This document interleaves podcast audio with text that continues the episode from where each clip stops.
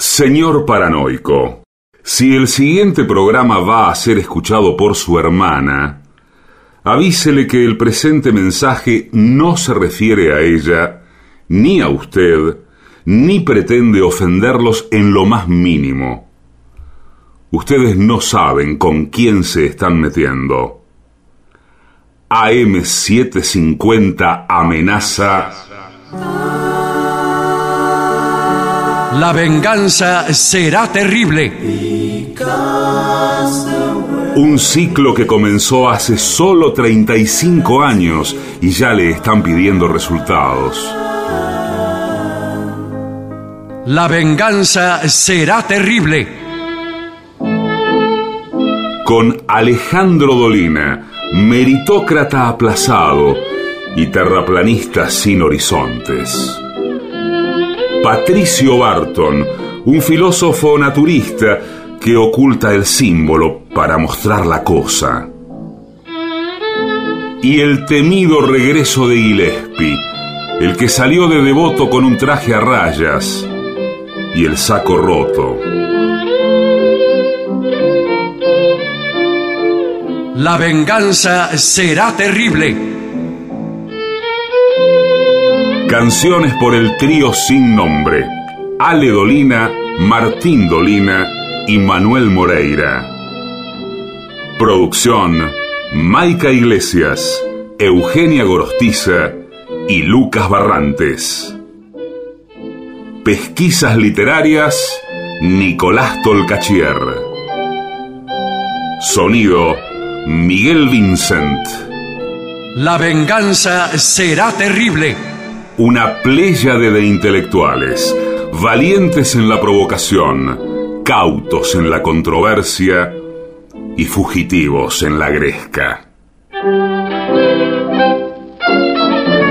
Y ya llegan, con la astucia del tero, gritando en Palermo y poniendo los huevos en la boca, nuestros intérpretes. Buenas noches, amigas y amigos. Así comienza La venganza será terrible y en este mismo momento percibo el perfume de Gillespie y de Patricio Barton que se acercan a esta virtual mesa de trabajo.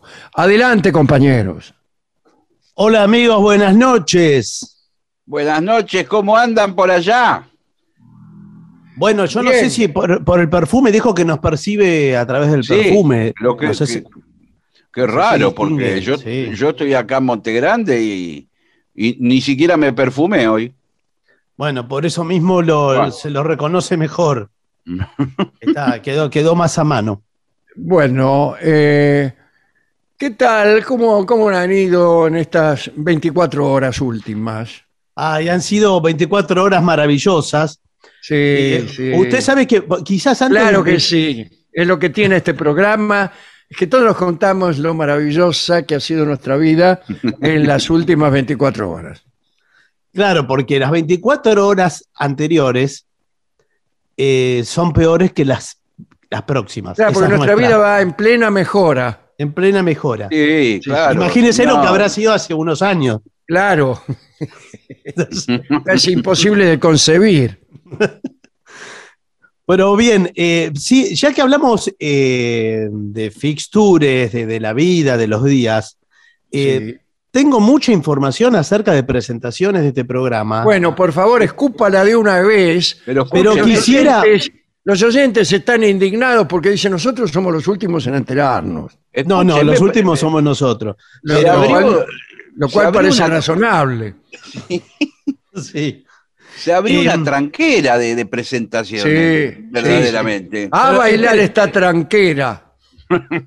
No, pero espere, porque la información tiene que ser transmitida de forma clara. Entonces, si van a interrumpir a cada rato. Bueno, a bueno. No, no, yo, yo a lo sumo estoy haciendo un comentario de color. Yo también. pero- Pero es un color que pinta todo. Es un color que pinta todo. Y negro.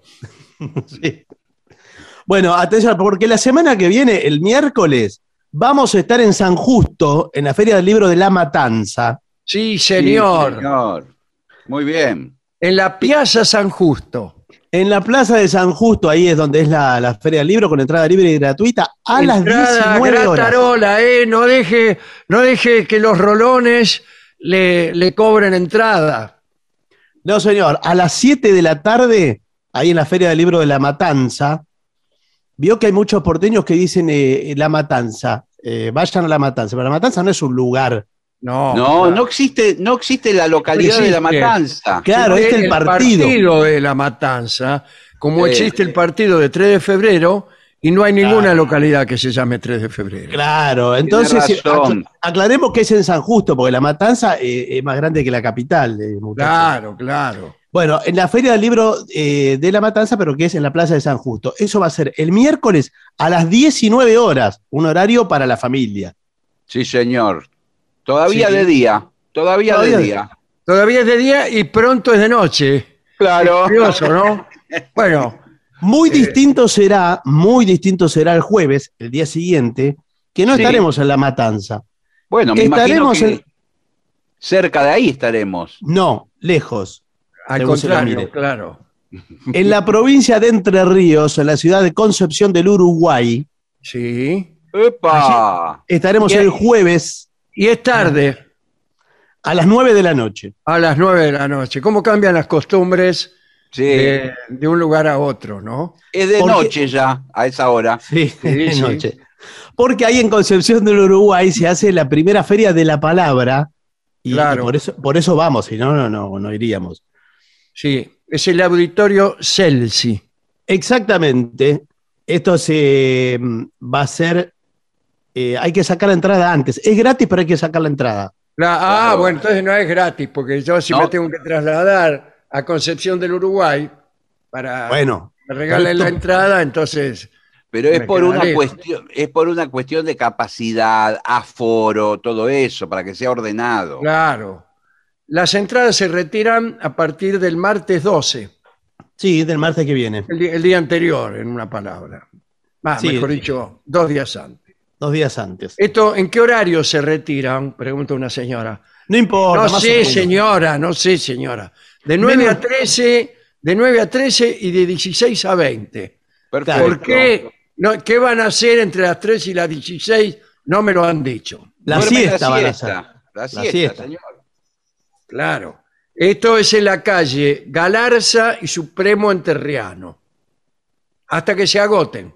Cuando Y se sí. agoten las entradas, no nos pidan más porque no hay. Y no, ¿qué No. va a seguir? Después de, de agotarse, no va a seguir.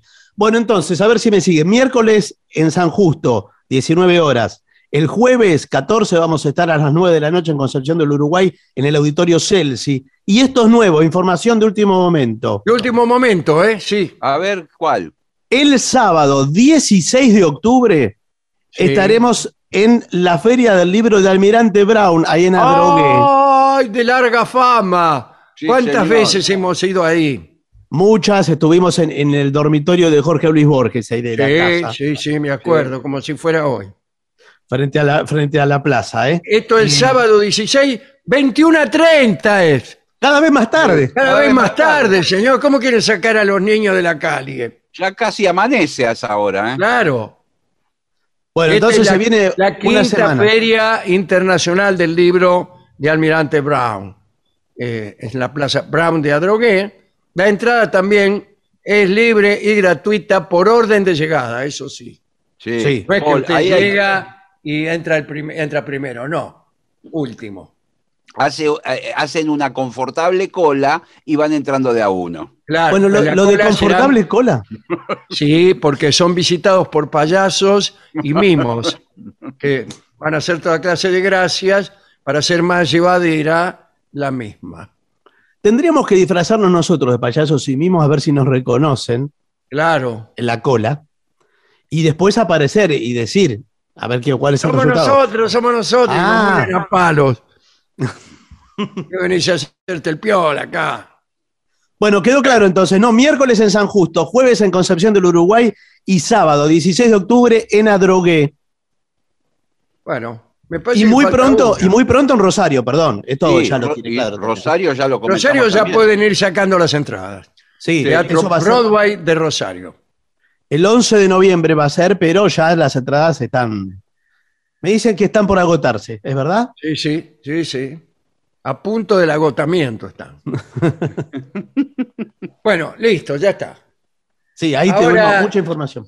Yo tengo aquí un informe eh, periodístico para preparar, eh, mejor dicho, ya está preparado, y es ¿por qué un buen vendedor no vende?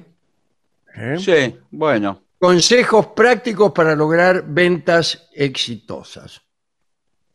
Un buen vendedor no vende, insisto. Pero El buen vendedor reinterpreta y resignifica las cosas. Ah, ah, ah, con razón. Pero eso parece un psicoanalista. Sí, Sí, efectivamente. De cierta forma, todos somos vendedores, del mismo modo que todos somos Vicentín Sí, por favor, o, señor. o el petizo orejudo. Bueno, por favor, no. Yo soy más el petizo orejudo que Vicentín, no sé usted. Sí. Vender se trata mucho más que simplemente lograr que el otro compre algo. Es acerca de influir, persuadir y manipular contextos. Cada vez me gusta menos. Sí, sí, Ya sí. me gustaba poco cuando era vender. Ahora cuando se trata de influir, persuadir y manipular, ya me gusta mucho menos. Ya va, acá va a ser un aparece- psicópata. Aparece, hablando de psicópatas, nuestro amigo eh, Felipe Rey- Riaño Jaramillo, Sí. experto en negociación y oratoria. Me parece que es uno de los mejores, ¿eh? Por Sí. lo que tengo entendido. Sí, sí. Qué Jaramillo. raro que, qué raro que no se dedique a la venta. Claro, claro. No, pero sí se debe.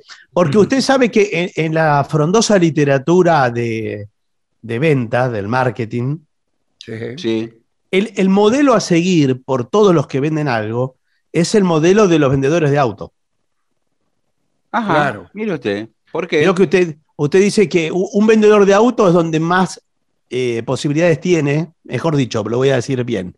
El, el auto como producto es donde el vendedor más puede desplegar sus habilidades. Claro. Y puede convencernos de que algo, que algo malo es bueno.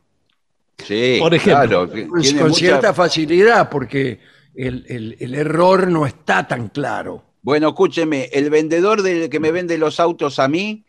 ya- Sí. eh, ¿Cuántos yo- autos compró usted que dicen los autos? No, porque lo- lo- los compro usados y los destruyo yo con tantos kilómetros Ah. que le hago. Entonces, eh, él siempre me dice lo mismo. le- me dice, este era de una señora que no lo sacaba nunca, que... eh, Sí. le digo, cambia el argumento, hermano. Claro, claro. Sí. Este Pero es yo, un además- señor, de un señor que no lo sacaba nunca tampoco. Pero yo no entiendo dónde está toda esa gente que vende autos y que nunca lo sacó. Porque Claro. después, claro. ¿dónde están? En los colectivos, es la gente que está en sea, los qué, colectivos. qué raro que cuando me los venden a mí andan pésimo. Claro. Bien. Este señor Riaño es psicólogo y publicista. ¿Vio que le dije? Imagínese. Bueno, tiene maestrías en comunicación como quien tiene bolitas en, una, en un frasco. Sí. Eh, es, tiene un máster en negociación de la Escuela de Negocios de Harvard. Ah, bueno, directamente Harvard. Bueno, También ha colaborado con la CIA y el FBI. O sea Bueno. que, por si esto fuera poco, eh, es sortiva de la Canaveri. ¿Pero qué es toda una amenaza esto? Todo este No, preámbulo. ha colaborado, sin embargo, con la policía en temas de lenguaje corporal persuasivo Sí, bueno. o Ah, ahora- sí, e interrogación persuasiva avanzada. sí. Si lee más o menos, habla o te rompo el alma. No, es que ese, el cuerpo habla, pero un poco extorsiona el cuerpo en su lenguaje. Claro, claro. Eh, bueno, aquí este psicólogo dio sus consejos para convertirse en un buen vendedor. En primer lugar, eh, hay que dejar un legado a largo plazo, dice. ¿Cómo? No sé, habla del Mahatma Gandhi, de Martin Luther King. Sí, y- pero no vaya tan lejos. Pero, Claro, ¿de dónde no voy a ir tan lejos. Pero Eh. ¿para, qué, ¿Para qué lo estoy llamando? Sí, que porque- al, Sí, porque- al porque queremos vender aunque sea un paquete de caramelos. Claro, Claro. escúcheme, usted tiene que vender una pizza y, y si se pierde con eh, Luther King y Gandhi, No, yo no le compro. eh, no, va a compro. vender. ¿Qué le va a decir? Voy a Pero comprar una pizza hablando del Mahatma Gandhi, que estaba flaco como yo. ¿Usted lo vio alguna vez a Mahatma Gandhi? No, eh, pero como- en, en mi casa mi abuela me decía que yo parecía el Mahatma Gandhi, ¿En serio? porque era chiquitito, flaco y andaba siempre en calzoncillos cuando era chico. Ahí lo tenés al Mahatma Gandhi, decía mi abuela. bueno, eh, vamos a continuar en el mundo de la persuasión. Saber perfilar para comunicar. ¿Qué es perfilar? Sí, debe ser me- eh, mm, Me parece entender que es- quién es el cliente, ¿no? Exacto, Claro. sacarle el perfil al cliente. Por ejemplo, este cliente es de clase media, tiene aspiraciones, quiere ser de clase alta. Bueno, eso. Acá dice lo siguiente. Antes de iniciar un proceso de venta, usted debe entender con quién se va a sentar. Yo no me voy a sentar con nadie. Así que me tengo que sentar para vender algo. Eh, siempre que vaya a negociar, investigue sobre, sobre la persona Claro, por eso. a la cual va a tratar de venderle. ¿sí? Usted está en una tienda, en una cedería. Sí. Entra un tipo y ahí nomás sale el detective. Claro. y tiene que ser rápido la investigación. No, es rápido porque, mire, muchos vendedores eh, también eh, proyectan una moral sobre el producto. Entonces, Sí. usted, a mí me pasó, por ejemplo, de ir a comprar un sillón Sí. y el vendedor, eh, yo no estaba decidido todavía si lo iba a comprar o no. Y el vendedor me decía, no, este sillón te conviene porque vos, y acá viene la moral, vos llegás del trabajo y ¿Qué te tirás trabajo? en este sillón a mirar televisión, segundo dato, Claro. Sí. Y o sea, dado por supuesto que yo tengo un horario regular del trabajo, que vuelvo, que me siento y que miro televisión. Bueno, y pero usted le hubiera dicho, igual- "N- nada de eso me sucede. No, nada. Igual, Sí. igual me parece que el informe lo que dice es que el vendedor tiene que indagar un poco en la vida del cliente, investigarlo. Claro. Para mí sí, lo tiene que mandar Claro. a seguir. No, No. para mandar a seguir. Usted Eh, puede preguntar. Si no, le, Claro. si no le compra, le dan una lección. Acá dice, existen cuatro tipos de perfiles de psicología y comunicación que han sido propuestos a partir de las investigaciones de Carl Jung y que utilizan organizaciones como la CIA, el FBI, el Mossad de Israel y la, Ay. pizze- y la pizzería Autonelli de Caseros. No, bueno, pero Mire, escúcheme. ¿Por qué Si, mete si, Jung, tanto? si- si Jung se entera de eso, se, se vuelve a morir. Sí, claro. Hay distintas personalidades. Está el vendedor pantera. Sí. Ah, Son personas dominantes y su estilo de comunicación es al grano. Ah, sí. Directamente. No le gustan los rodeos, odian los rodeos. Suele Sí. ser el perfil de muchos líderes, ¿eh? bueno, pero Que eh, casi a mí todos los, ven- los vendedores de peines pantera suelen Sí. ser líderes después. después de peinarse. Sí. A mí no me gusta ese vendedor, no me gusta que me acosen. A mí así, ¿eh? tampoco, a mí No me tampoco porque no, me No. deja pensar y decidir. Se Claro. quiere meter, es, es invasivo. Quiero ser libre, vendedor. Sí, El segundo es el pavo real. ¿Cómo Sí. me gusta el pavo real? sí. Dice, les encanta mostrarse y son buenos relacionándose con otras personas. El pavo negativo, claro, está el pavo positivo Sí. y el pavo negativo. Y está la edad del pavo también. Sí, señor. Sí.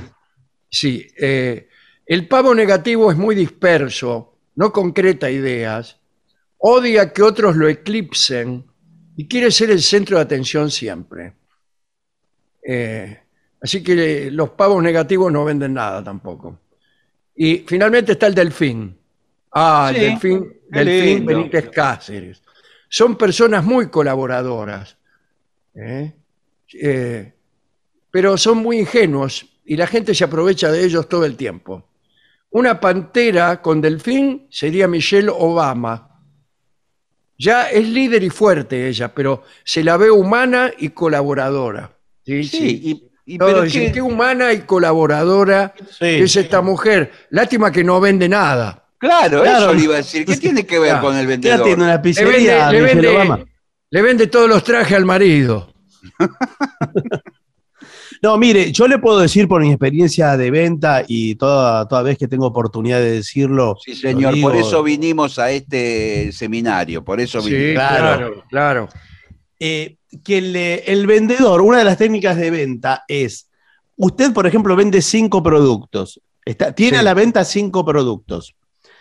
Uno lo tiene que tirar abajo en, el- en los argumentos frente Claro. al potencial cliente. ¿Para qué? Para levantar los otros cuatro. Dice, esto a vos no te conviene, no te sirve porque vos sos demasiado lindo para esto. Claro. Ajá. A mí me lo está diciendo o... No, señor, es, es una, Ah. una hipótesis. Ah, que yo sea lindo es una hipótesis. Sí. Ahora, o pero una antítesis. Igual Ah. le digo que a veces es un tiro que le sale por la culata, ¿eh? Sí, también. sí. Bueno, no Bueno. sé por dónde sea, pero No ¿por qué le sale por la culata? Porque a veces el cliente, después de toda la, la explicación del vendedor donde tira abajo uno de los productos, el, finalmente el cliente quiere elegir ese. Dice, la Se verdad emperra con ese. ese, sí, señor. Y ahí Bueno, tiene que que cam- lo cambiar el compra. vendedor. Bueno, Claro. lo compra. ¿Usted quiere llevar esto? Lo compra. Listo, es exitoso igual. Ahora, también puede suceder es que ya venga con una idea, como dice usted, el cliente emperrado. Sí. Entonces ahí el vendedor debe decirle a todo que sí. Le dice, claro, Claro. El Claro, sí, en señor. algún- Le queda fantástico. Claro, en algún momento tiene que cambiar el vendedor el argumento y ya da- convencerlo de que. Claro, es solamente para personas muy especiales como usted. Claro, claro, Claro, claro, sí. muy bien. Pero a mí no me gusta que me, que me aborden. Eh, Acá, eh, ¿puedo- ¿se puede hacer una denuncia? Eh, Sí. buenas tardes. Comisaría 39, ¿cómo le va? ¿Qué tal? ¿Cómo le va? Buenas tardes. La chica que me atiende Sí. en, le- en la fábrica de pasta de acá de mi barrio, donde Sí. compro los ravioles, Sí. eh, ya me pregunta, yo voy los martes, hay unos ravioles especiales, entonces voy también los martes. Sí. Y se acaban muy rápido esos ravioles, no sé por qué no hacen más. La chica apenas abro la puerta me dice, ¿qué quiere? Ni buenos días, me dice. ¿A usted le parece? No me dan ganas de, de comprarle. Es que no saben vender, disculpe. Ya de la como- vereda me dice que quiere. Se lo digo como comisario. Sí, sí. ¿Usted es comisario? Y si no vino a la comisaría a hacer una denuncia, estoy yo. Ah, cierto, sí. Eh, bueno, eh, no saben vender. Listo, váyase. Bueno, no, no, bueno, pero yo creo que eh, me Eh, parece que podrían dar cursos para el, el pequeño comercio. No, Mire, no tenemos tiempo, no tenemos tiempo para perder con sus problemas. Acá estamos, hay, hay muchos ladrones y agradezca Yo- si no lo lo que- dejo dentro. Señor, ¿qué, tengo que, ¿qué tiene que ver eso? ¿Usted quién es? ¿Cómo que Perdón. Usted. Yo- Usted viene a la comisaría para quejarse de que lo ¿Cómo? tratan mal en la fábrica de pasta, señor. no, que yo pasaba y dije y estaba comentando eso. Ah, Yo estoy, estoy to- vine al curso porque yo soy vendedor y me quiero perfeccionar en la técnica. ¿Qué vendes, ahora- flaco? ¿Qué vendes? Yo estoy vendiendo, en este momento, Sí. Y sí, ¿cuándo va a ser? ¿Hace Bueno. dos años? Ahora, sí. estoy vendiendo fundas de celular. fundas del celular es Ay, eh, qué la, envidia. profesión, la profesión del futuro. Bueno, fundas del celular. Por ejemplo, ¿qué. eh, un barrio, es un barrio, fundas del celular. ¿A dónde vive usted? Bueno, yo vivo en fundas del celular, tengo un chalecito. No, pero in- a ver, trate de vendernos a, a nosotros fundas del Bueno. celular. Tenemos, tenemos celulares nosotros. Véndanos. Por eso. Pero, pero no funda. Pero Véndanos, primero, véndanos. primero, yo digo, buenas tardes. Sí, buenas tardes. Matar. Bueno, ¿y qué querían? No, yo no quiero nada, porque a mí no me importa el celular. No me importa. Pero trate de venderme una funda. Pero escúcheme, están parados frente al mostrador en el local. ¿Para qué vinieron? Pero es un experimento. Usted tiene que vendernos No, no igual. vinimos, señor. No vinimos, Nos trajeron trajeron. para, para ponerlo a prueba a usted. Claro. Si no, no hubiéramos entrado jamás. Los, los saludo y se quedan callados mirándome. Sí, buenas tardes. Bueno, ¿Qué nos vamos entonces. Buenas tardes, No. buenas tardes. Bu- Bueno, buenas tardes. ¿Qué deseaban? Nada. Me- no, desear, lo que se dice desear, son cosas que usted no podría. eh, Claro. pero- sí. Eh, no podría tengo proveernos. tantos Bueno, deseos claro. ocultos. Cambio, entonces, eh, ¿les puedo ofrecer algo? No. Es insoportable que este vendedor. No, No, ¿por qué? ¿Por qué? es el pavo negativo. Sí, porque da, da vueltas, vueltas, no sé ni lo que Muéstreme la vende. funda directamente. Estoy vendiendo esta funda, valen tanto. Bueno, muchachos, eh, ¿les Sí. interesan las fundas para celular? No. No, Pero miren No. que tengo los últimos modelos, ¿eh? peor. No, además, ¿para qué sirve una funda? Ahí, ahí, ahí le doy un pie, ¿eh? ¿Para qué sirve Claro, una ¿para funda? qué, ¿para qué querría alguien una ¿Para qué? funda para celular? Porque, ver, muchachos, eh, el celular, que vale un montón de plata, a la- ante la primer caída al piso, se rompe todo. Si le ponen la funda, sobre todo la que es de goma, Claro. eh, acolchona el, el impacto. Deme 14. No, pero ¿cómo? Bien, bueno, ahí- No funciona así, señor, no funciona No. así. ¿Por qué, ¿Por qué va a querer 14? Además, Para que me deje en paz. si con una es suficiente. ¿Por qué Bueno, deme 14? una. bueno. ¿Cuánto no, vale? Lo que pasa es que tengo lisas y tengo con, con dibujos, tengo otras con... ¿Qué me eh, importa, señor? Mire, si me voy a, soy Bueno. grande, me voy a poner a mirar los dibujos. Bueno, no, porque hay motivos que pueden estar, eh, tienen que ver con lo que los gustos suyos. Por ejemplo, Deme una escudos- cualquiera que no tenga nada. No, Bueno. pero los gustos, ¿cuáles son los gustos suyos? Mis gustos suyos, la tranqui- eh, míos, la tranquilidad. Bueno, ¿qué tiene de funda de tranquilidad? ¿Qué tiene? Tengo una con el símbolo de la paz en la parte de atrás. La paz no es la tranquilidad. Bueno. Eh, bueno, entonces le, le doy una lisa, pero también tengo escudos de clubes de fútbol, por ejemplo. Ese sí me interesa mucho. Bueno, Tiene, tiene de, a ver, de Lanús tiene. de Ra- no, de Racing tengo. Ah, no. Y bueno, no, pero no es lo mismo. Bueno, pero Bueno, están ahí nomás. Que, que- que me haga bueno, hincha de. Racing, señor. No, pero hay que ser hincha Soy para de llevar un Lanús, yo escudo. soy hincha de Lanús, me hice hincha por el escudo. Bueno, Qué entonces. le raro hacerse hincha por el escudo. Igual es lindo el de Lanús. Me gusta el escudo. Por eso te le digo que Bueno, es muy lindo. eh, Lo es mismo el de gimnasia y esgrima. Muy lindo Bueno, de- también. De sí. gimnasia de grima tengo, así que le puedo vender. Bueno, viene con la con el yelmo ese y las Sí. lanzas. Sí, señor, Sí. viene con, con el Es escudo uno de los más lindos. Hay feos también. Y Sí, sobre fondo. La sobre mayoría fondo- son feos, le diría. La mayoría son muy feos, sí. Sí.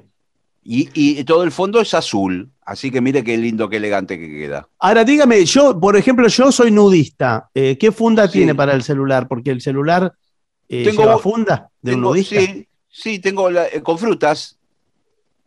¿Y qué, qué tiene que ver las frutas con el nudista? Tengo una que tiene todos ananás atrás. Sí, pero, Pero eso no- anana- no- ¿Ananás de verdad o ananás dibujado? No, dibujados, todos dibujados. Como, No, mire, eh, usted No. es un pésimo vendedor. De hecho, le está llevando mucho tiempo vendernos. Hasta ahora vendió una. No Bueno, nos dijo el escuche, precio. No nos dijo mire. el precio. mire esta, esta la- eh, tiene la, la cara, la foto atrás de Martin Luther King. Oh. Qué bueno. Dígame que me ¿Quién es? ¿No tiene uno de Ma- Mahatma Gandhi? Eh, bueno, eh, ¿cuánto salen las lisas? Eh, valen. No, las lisas no, la de, la de Gandhi y la de Luther King. ¿Cuántos vale? Bueno, ¿Juntos no tienen los dos juntos? ¿A Gandhi y a Luther King? No, Juntos. ca- no, cara compartida de dos caras tengo del muñeco Gallardo y Martín Palermo. Pero. ¿Quién va a comprar eso? Eso no. Y bueno, puede, los hinchas de River o los de Boca. No, pero no, pero no juntos, no los va a comprar No, juntos. señor. No. No, no, no sirven esos productos. Me parece que, que pierde, pierde mucho tiempo en venderlo y no logra concretar, ¿comprende? Sí, la verdad que ese es el problema, por eso vine al curso, porque no, no- me quedo eh, hablando con el cliente y al final no lleva nada. Acá dice que la finalidad de un buen vendedor es ser un camaleón. Claro. El vendedor cambia de colores según la ocasión. Todavía podría ser. El vendedor, mamá, el vendedor cambia de colores como el camaleón. Eh, dice, principio de similitud. ¿Qué será esto? Conocer gente que comparte nuestros gustos, creencias, valores o aspectos culturales nos hace sentir más cómodos en su presencia y hace que nos abramos en confianza con ellos, Claro. afirma Raño. Bueno, eh, la confianza es el corazón de una venta y para lograrla uno puede fingir Sí, que bueno. es radical, que es peronista, Sí, que es lo que sea, para vender. Lo que sea, señor. Mire, si usted Igual- ve llegar a un cliente con una boina blanca, Claro. Sí. enseguida le dice, qué grande Hipólito Yrigoyen, viejo, acá hace Ahí falta un. Yrigoyen, acá hace falta un Alem, un Alfonsín. Claro, un, eh, Entonces- Porque ahí ya, ya le sacó que es radical. Sí, lo que pasa que, eh, atención, porque esa confianza que tiene que construir el vendedor, no puede haber ninguna fisura en el relato, porque si, si, el, si el cliente descubre una mentira, ya se ¿Cómo? ¿Qué la mentira? confianza. ¿Qué mentira? No, bueno, sí, Usted dice si lo descubre simulando. Sí, o- Claro. o, contradi- Por una ahí- o por ahí lo escucha cuando conversa con el cliente que está antes en la fila. Claro, Y el tipo dice, lo más grande que hay es el peronismo, qué sé yo. claro. Y le voy a recitar las 20 verdades. Y, y le toca decir, ¡ay, cómo le va! Vive Hipólito Yrigoyen y el Partido Radical. Y ahí el tipo dice, ¿cómo?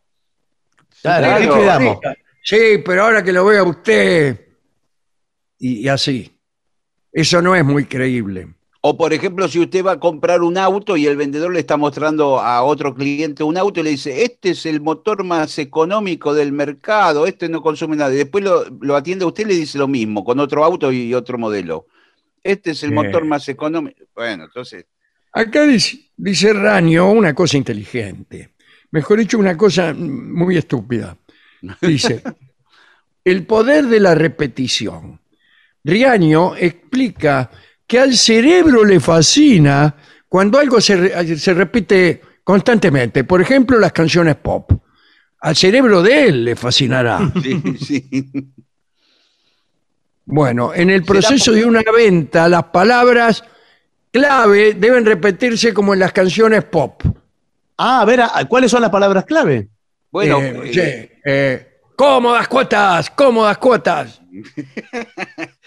¡Ey, ey, ey, pecosita! No, no, eso es otra cosa, pero. me bueno. parece que por, por eso, me- eh, por ejemplo, los canillitas en las esquinas dicen, diario, última ¿Y qué idea van a de decir? diario". ¿Qué quiere ¿Qué que diga? ¿Qué quiere media luna que digan? Pero no, repiten mucho la palabra diarios. ¿Por qué es lo que Si venden vende? diario, señor. Bueno, por la repetición. No porque sean pop, no porque son pop. Bueno, diario, Porque tal marca, Diario. tal otra. Diario. Lo mismo los cubanitos. Sí, claro, repiten. El vendedor de cubanitos está todo en la entonación. Claro. Sí. No, no hay idea que dice cubanitos. No. no. ¿Cómo dice?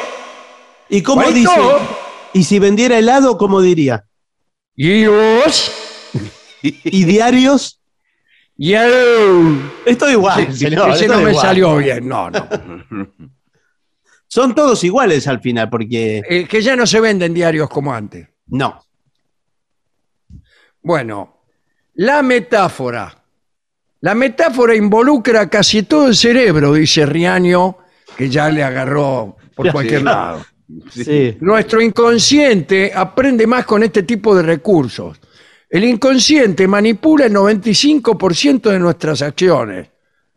¿eh? Las decisiones, intenciones.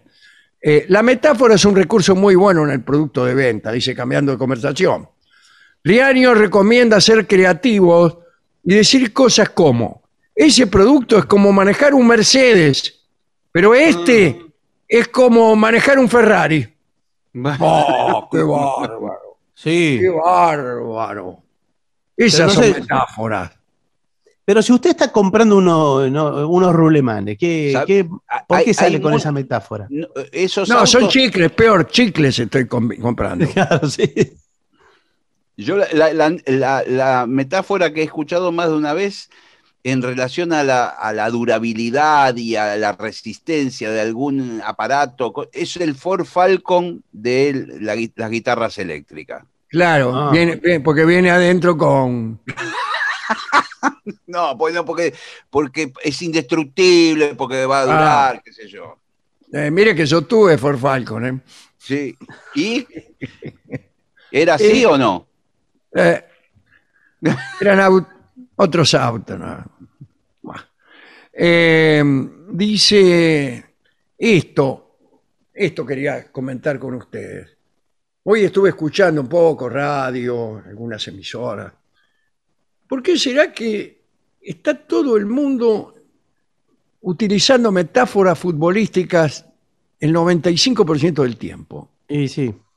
Si no, no Sí, hay otra cosa para, para ser didáctico. Se instaló eso es en como general. cuando el técnico te dice tal cosa. Es Sí. como cuando Messi tal otra. Eh, pará, flaco. No, no, se, no se puede evitar. Eh, es más, muy cuando, de. más cuando uno está hablando de temas más complejos. Claro.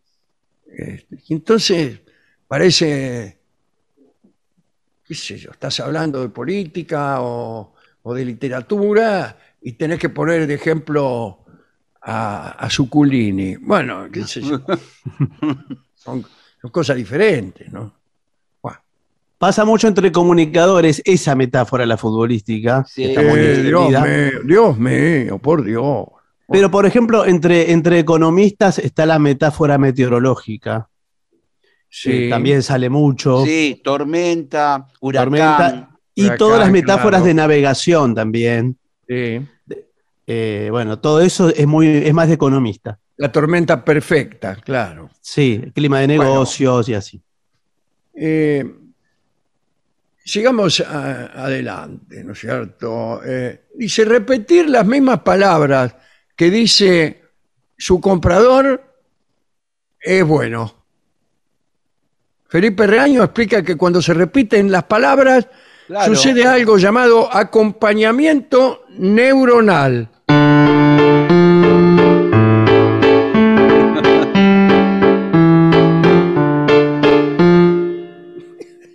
Ese es el acompañamiento neuronal. Y el Usted- cliente desarrolla una sincronía con el, con el vendedor.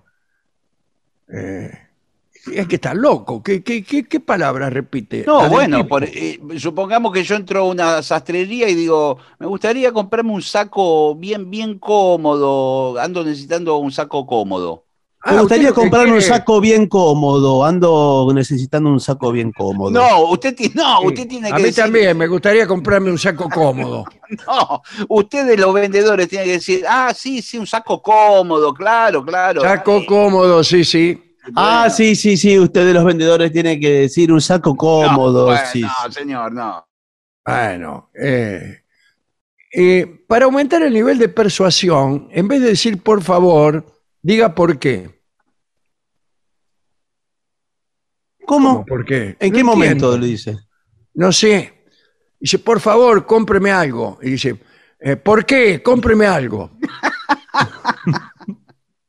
Eh, creo No. que Riaño, Riaño, eh, está agarrando para el, el rumbo incierto de los tomates. ¿eh? No, no, quizá lo estamos tomando de forma muy literal a Riaño. Me parece Ya, que sí, lo- en realidad, sí. somos nosotros.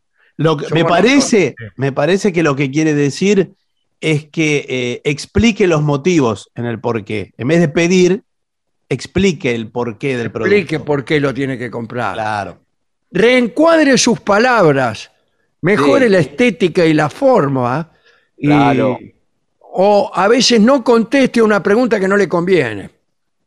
Por Ah. ejemplo, eh, este bolsillo no está un poco flojo. Y usted no, le contesta nada. ¿Esto, ¿Esto está roto o es así? Eh, Claro, claro. No o por ejemplo, nada. si, usted sale del, del La, la bragueta es así Claro. o, o, o lo estoy agarrando al revés. O usted sa- sale con una camiseta toda apretada de- del probador y dice, ¿me, me queda bien? Y ahí el tipo no sí, contesta nada. le dice Riaño. ¿Sabe cómo le queda? Ni que pintado. Bueno, aspectos no verbales. Cuidado, ¿eh? aquí viene Zul. El aspecto no verbal o paraverbal. Hay que usar la psicología de la voz para comunicar lo que quiere Claro. decir. Sea dominante, haga énfasis en el ritmo con el que habla. Puede alargar las, eh, eh, este, por ejemplo, puede alargar las palabras. No, por- me parece que se refiere a cierto tono de yo puedo tener esta cadencia explicativa Claro. de un Este proceso. pantalón a cuadritos. Sí, claro. A cuadritos. ¿Eh? ¿Cómo le queda? O puede ir a algo más estridente, eh, más arriba, más alegre, más festivo. Claro.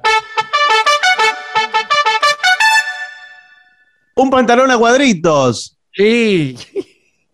Si quiere vender éxito, tiene que proyectarlo. Ahí está. Eso es lo que yo quería Bueno, decir. sí. Y no me salía la palabra proyectarlo. Bueno, eh, dice, usted tiene que asumir postura de seguridad y de dominio. Bueno, Agarra sí. cliente, usted lo agarra al cliente. Sí, sí. Mire, dice. Mire, mire lo que hago yo con usted ahora. No, no, Y pero no. Le saca el saco y le pone uno nuevo, rosa. Mire, Sí, si usted no es otra persona con esto. Sí, pero yo no, no, me, no me siento con esto, no, no. Hágame verdad que- caso a mí, mire cómo le ajusta. La verdad que no me siento Me cómodo. parece que la seguridad y el dominio también es de, el vendedor tiene que estar seguro de lo que vende y tener un dominio de la situación. Sí, señor, como eh, el amigo que, bueno, hay que darle conversación también, ¿no? Al cliente. Sí, Decirle, por sí. ejemplo, usted en su casa, ¿no es cierto? Eh, suponga que llega ahora a su casa y su señora esposa lo engaña. ¿Qué actitud asumiría? No, ¿Cómo pero eso-?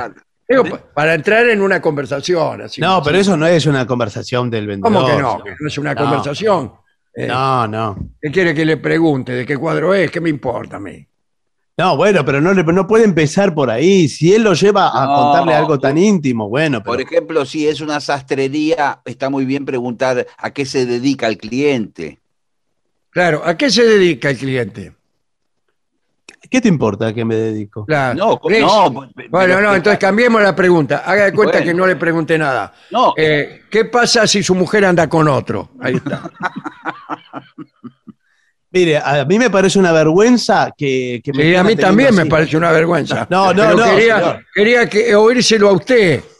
A ver si tenía el coraje para decirlo. Me parece una vergüenza que me pregunten algo así cuando yo vengo a comprarme un saco y nada más que un saco. lo, lo que pasa es que le preguntamos a qué se dedica, porque por ahí es político y necesita Claro. los mejores trajes. Pero aunque Claro. no fuera político, necesito los mejores trajes. Bueno, por ahí es ejecutivo, Claro. Sí. O algo. sí. No, sabe, Eh, tengo una sastrería Sí. Y, y salgo por eh, a ver a mi competencia lo mal que trabajan. Por suerte me va, a mí me va bien. gracias Ah, a sí que sos de una de otra sastrería, sos. Sí, sí. ¿Y que, que sos piola? No, ¿Sabes no. qué? Tu mujer te engaña. Pero que vos sos piola. ¿Qué mujer si yo no tengo mujer, además? Ah, bueno, nos mató. Ahora sí, Sí, que no, no tenemos, no tenemos cómo darle a este. Bueno, ¿qué le parece si vamos, terminamos con todo esto? Sí. Vamos a ver qué es lo que dicen nuestros oyentes.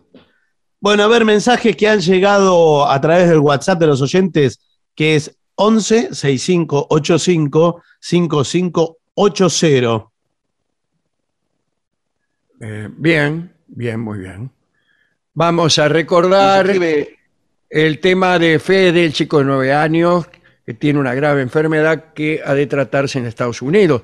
Estamos eh, concitando mucha colaboración de los señores oyentes.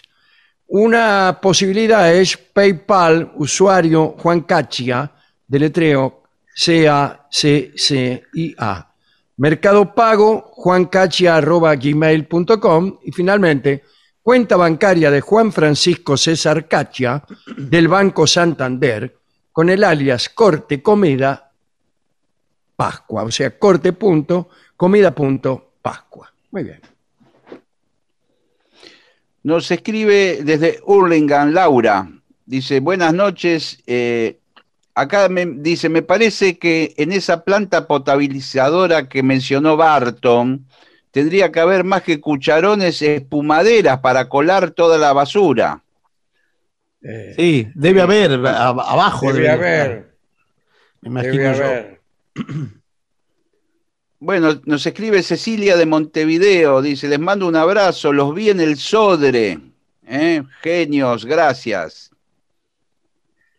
Bueno, ¿Qué aquí pregunta eh, Giselle, que está en Bariloche.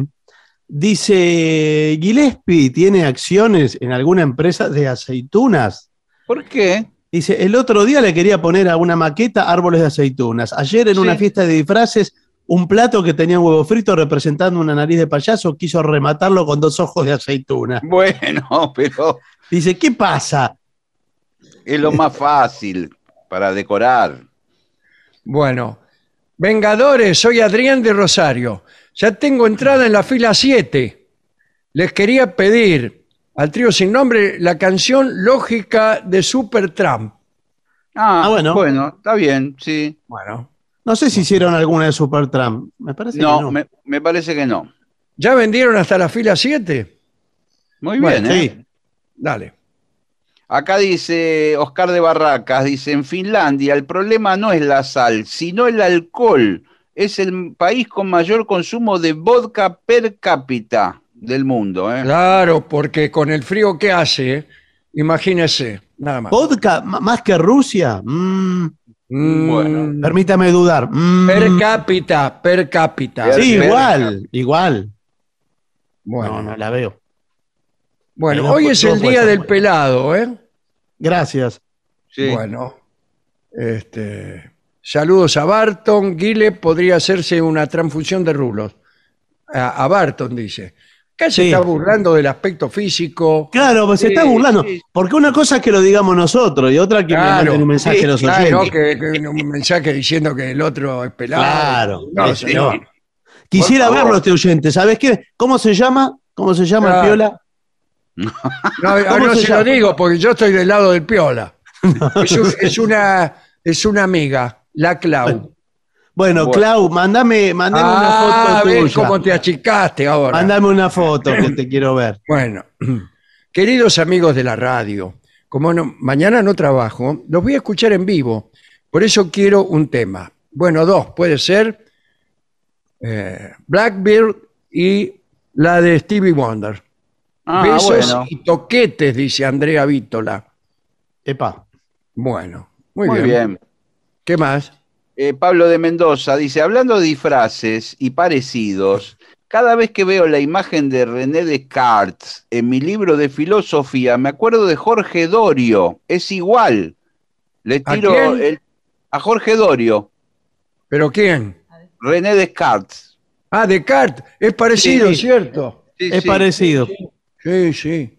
Y le da la idea por si quieren invitarlo a una fiesta de disfraces, ya tiene el disfraz de Y especialmente que se deje el bigote igual que Dorio, Descartes. Sí. Claro.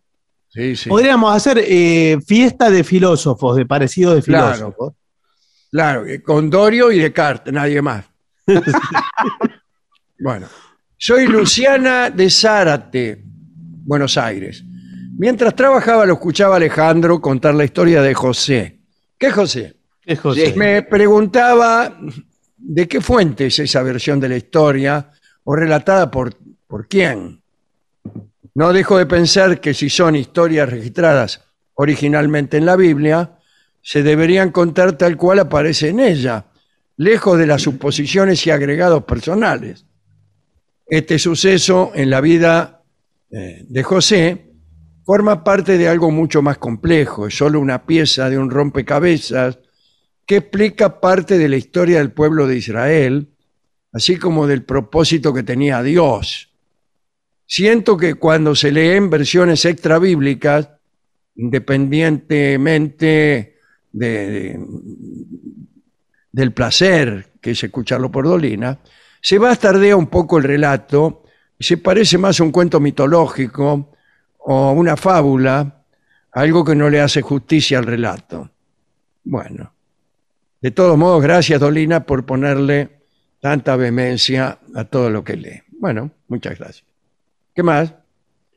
Aquí.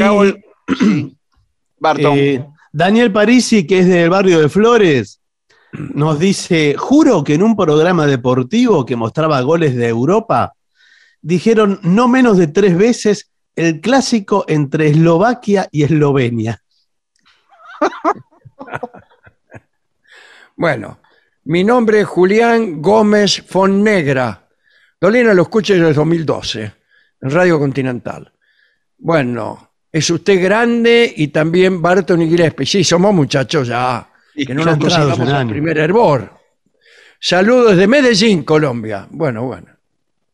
¿Qué más? Olga de Mar del Plata dice, el olor feo que hay en el puerto es por las Sí. plantas de harina de pescado. ¿eh? Ah, Bueno. mirá vos. Y, ¿Qué planta de harina de pescado? No, serán, sí, Ah. unas plantas de procesadoras de... Claro, yo creí que usted decía una planta. Un vegetal, planta, no, no. Un vegetal, claro. Y, y nos comenta que hace, hace tres años se hizo un entubamiento en la zona del puerto, debajo de la Oh, ruta, no me eh, extraña. que so- solucionó el mal olor de esa zona. ¿eh? Bueno. Hola Vengadores, los escucho desde hace años. Hoy a través de Spotify, mientras trabajo en un, eh, con una mano, dice con esta. Y les escribo con la otra, con esta. Claro, menos mal. Mandale saludos a mi amigo Piturri, que los escucha desde su trabajo en un galpón a las risas, que la gente piensa que está loco. Abrazo y gracias adelantadas por leer este mensaje. Estoy seguro que lo van a hacer.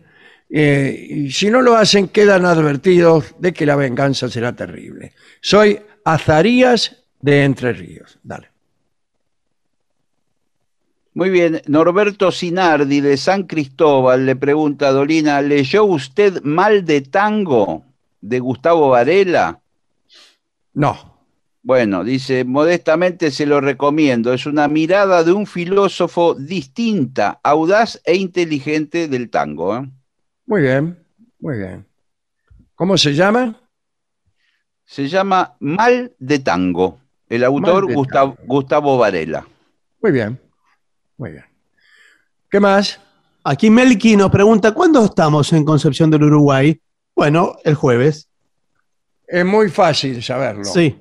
¿Cuándo Bueno, no, recién, es que recién lo dijimos, el jueves vamos a estar. Ah, muy bien.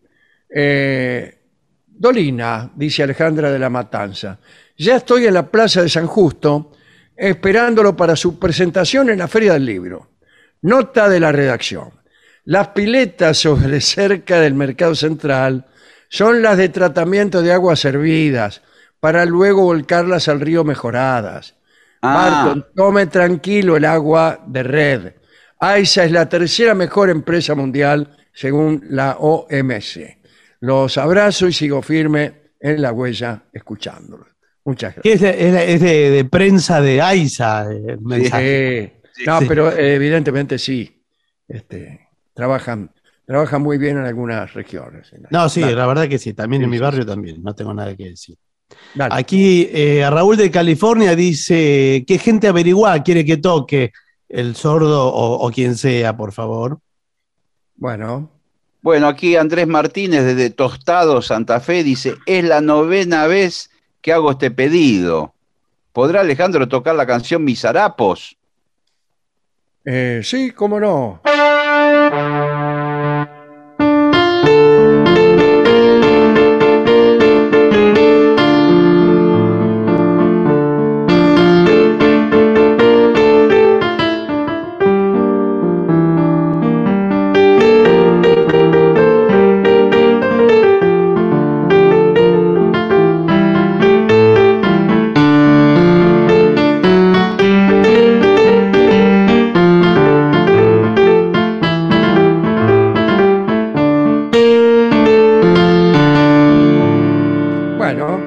La música, ya que estoy un poco impedido de cantar. Dale.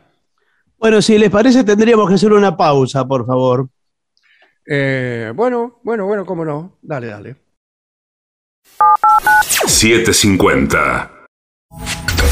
Lo mejor de la 750 ahora también en Spotify. La 750 en versión podcast. Para que la escuches cuando quieras. Lo mejor de la 750 en Spotify. Dale play. AM750. Objetivo. Objetivos, pero no imparciales. AM750. Objetivos. Pero no imparciales.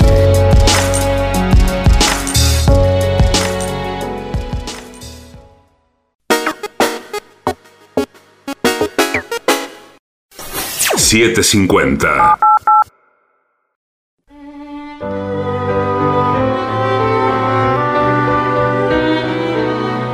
Continuamos en La Venganza Será Terrible por AM750. Recuerden que también nos pueden contactar eh, a través de redes, como La Venganza Radio, así nos encuentran. Y hay un WhatsApp para los oyentes, que es 11 6585 5580. José, virrey de Egipto, parte 2. Ah, vos sí. Ah. Mirá qué prolijidad. Prometemos seguir al día siguiente y seguimos. Creo que Muy nunca bien. lo hicimos. No, no, es verdad. Bueno, resumen de lo publicado. Sí. José, ¿qué José? ¿Qué, José? Era uno de los doce patriarcas de Israel. Los dos eran hijos de Jacob con cuatro mujeres. Con Raquel, Jacob había tenido a José y al más chico Benjamín. Y José era el más querido por su papá. Sus hermanos, envidiosos, habían decidido matarlo. Lo metieron en un pozo donde debía morir. Y de allí fue rescatado por unos mercaderes que lo llevaron a Egipto, en donde tras algunas peripecias que no vienen al caso, eh, bueno, las peripecias lo dejaron en la cárcel. Sí. Eh, logró ser nombrado virrey tras i- interpretar unos sueños al faraón y ganarse su favor. Punto.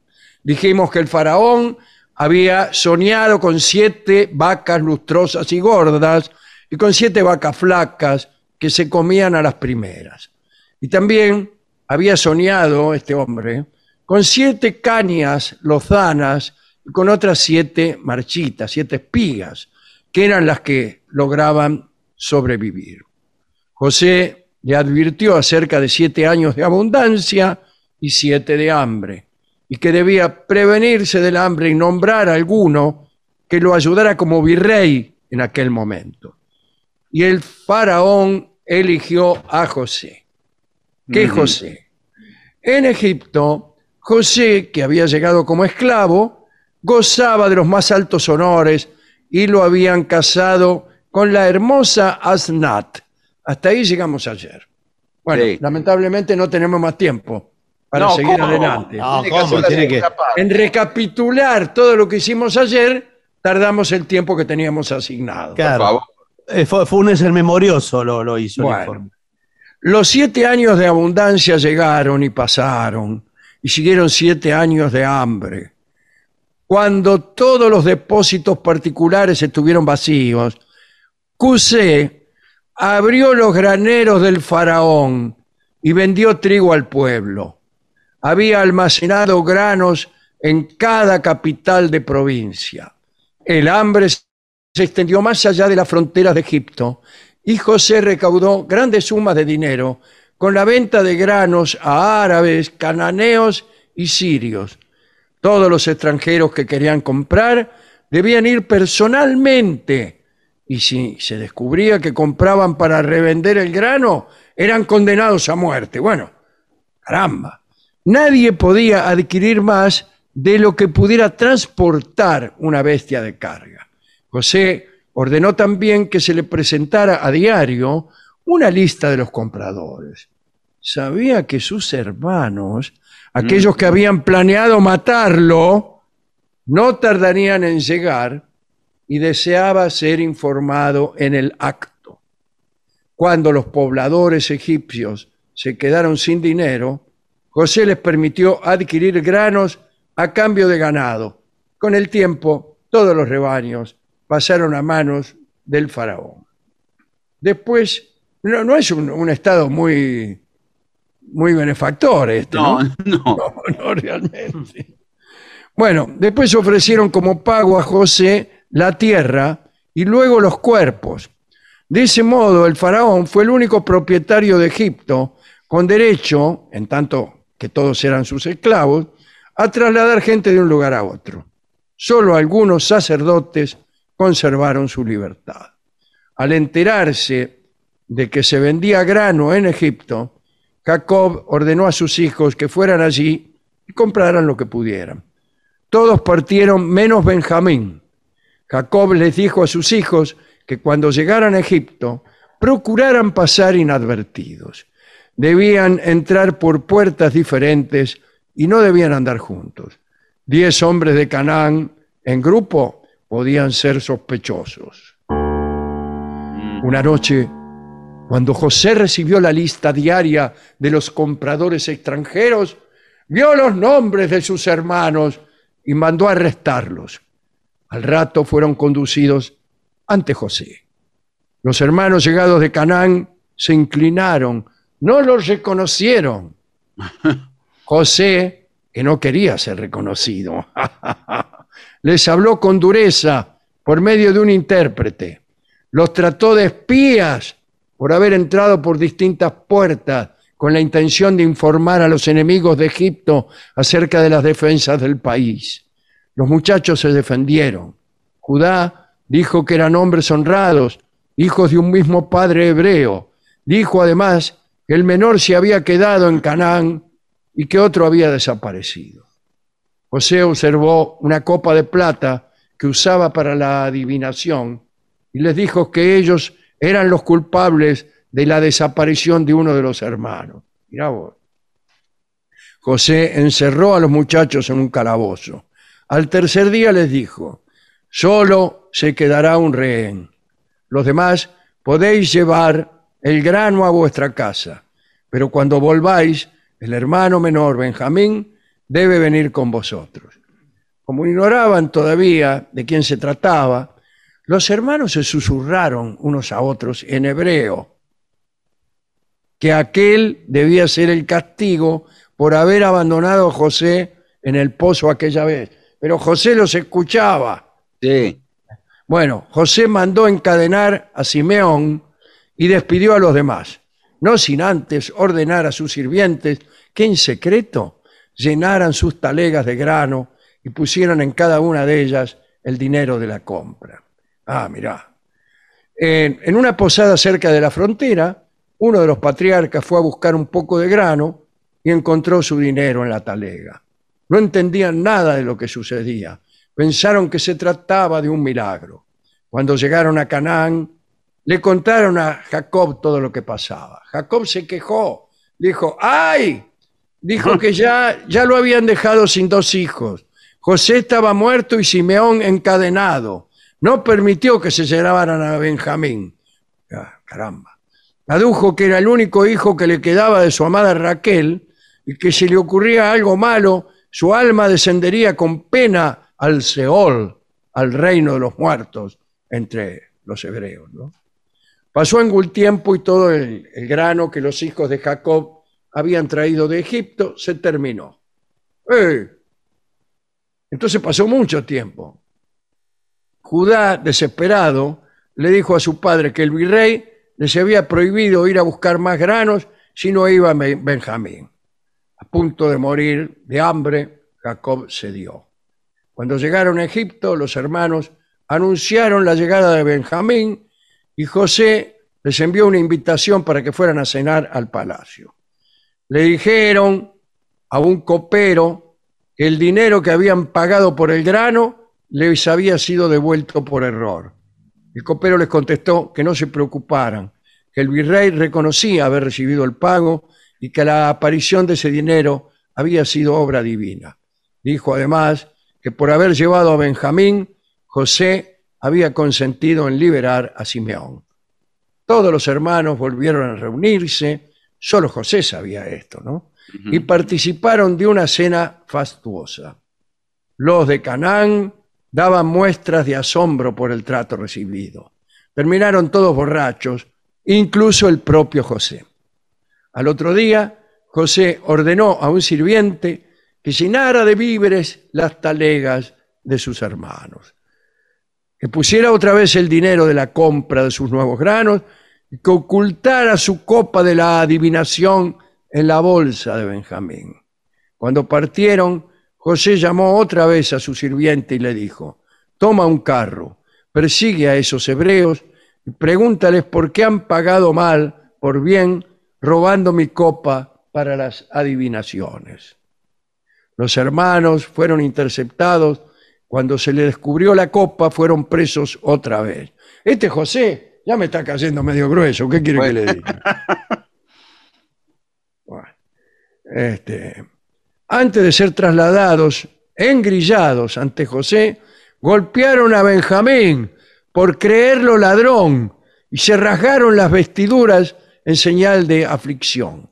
Estaban contrariados, iban presos, los invitaban a cenar junto al virrey, les aparecía dinero y volvían a caer presos. Benjamín será mi esclavo, les dijo José. El resto de los patriarcas desesperó. Se preguntaron qué le iban a decir al pobre Jacob. Entonces Judá suplicó a José que lo escuchara y le contó las penas de Jacob. En ese momento José alejó a sus ayudantes, lloró sin ninguna vergüenza y preguntó en hebreo, en hebreo, no en hebreo, si eh, Jacob aún vivía. Ellos eh, no supieron qué contestar porque creían que el virrey de Egipto se había vuelto loco. José les hizo una señal para que se acercaran y aterrados los muchachos obedecieron. Caminaron hasta un lugar donde podían verle el rostro con claridad. Claro, porque en Egipto está todo tan oscuro que no podían verle la cara. En ese momento José confesó su identidad. Dice, la verdad es que yo soy José. ¿Qué José? Eh, ¿Qué José? Preguntaron todos. Bueno, los hermanos tuvieron más miedo aún, pero José los tranquilizó. Les dijo que no sintieran ningún remordimiento indebido, porque el propio Yahvé había inspirado las intrigas. Agregó que Dios lo había nombrado virrey para abastecerlos a todos. Les ordenó que volvieran rápido a Canaán para decirle a Jacob que, él estaba vivo, que José estaba vivo. Les ofreció también que fueran a vivir junto a él y así disfrutar del fasto de la corte egipcia. Los hermanos entusiasmados discutieron cómo anunciar la buena noticia a Jacob. Decidieron hacerlo cantando y se lo encargaron a Seraj, hija de Aser, una muchacha que cantaba maravillosamente. Jacob, emocionado, se sacudió las cenizas de luto, se lavó y se arregló la barba. Después partió a Egipto con su ganado, con sus pertenencias y con sus hijos. Al poco tiempo los patriarcas de Israel estuvieron todos junto con su padre. En Egipto Jacob fue bien recibido por Faraón, que le preguntó con cortesía su edad. Jacob respondió, a diferencia de mis antepasados, he envejecido pronto. Pocos y malos han sido los años de mi vida, tan solo 130. Hmm. Tras, tras esas palabras, Yahvé castigó a Jacob. Le dijo, eh, te salvé de Esaú, el hermano. Saúl era el hermano de Jacob, que disputaba con él la primogenitura, ¿no? Salvé a José del pozo, lo hice virrey de Egipto y he salvado de hambre a toda tu casa y encima te quejas de que tus años han sido pocos y malos, por esa ingratitud te los acortaré. Y Jacob vivió en Egipto 17 años más. Cuando murió, José hizo embalsamar el cuerpo de Jacob y ordenó a los egipcios que lo lloraran durante 70 días, lo cual no hacía falta ordenarles, porque el protocolo egipcio eh, tenía unos procedimientos fúnebres que duraban 70 días. El tiempo además que tardaban en, embalsamarlo, por otra parte. ¿no? Muerto Jacob, Los hermanos temieron que José se vengara finalmente de ellos, pero no lo hizo. Y dijo una vez a sus hermanos, nada menos que esto, nuestro Dios os conducirá de regreso a Canaán, la tierra prometida. Puesto que ha llegado el final de mi vida, os ruego que llevéis mi cuerpo allí y Él os pagará vuestra bondad. Esas fueron sus últimas palabras. Cuando murió tenía 110 años. Cuando murió el faraón, su sucesor, el otro faraón, vio que los hijos de Israel se multiplicaban con más rapidez que los egipcios. Esclavizó entonces a los hebreos y designó capataces para aplastarlos bajo el peso de durísimo trabajo. ¿eh? Eh, ba- esa esclavitud, como sabemos, continuó durante muchas generaciones hasta que Moisés se sublevó, sacó de Egipto a los hijos de Israel y los condujo a la tierra prometida. Moisés llevó consigo los huesos de José. Digamos, para terminar, que quien no era sepultado entre sus antepasados iba a parar a una parte desconocida y por eso poco recomendable del inframundo, del Seol. De ahí las insistentes peticiones de Jacob, de Jacob y, y de José para que lo llevaran a Canaán. Así termina la historia, la extraordinaria historia de José que hoy hemos vuelto a contar. Vamos a escuchar entonces Hola, don Pepito, Hola, don José, en la versión de Gaby, Fofo y Mili.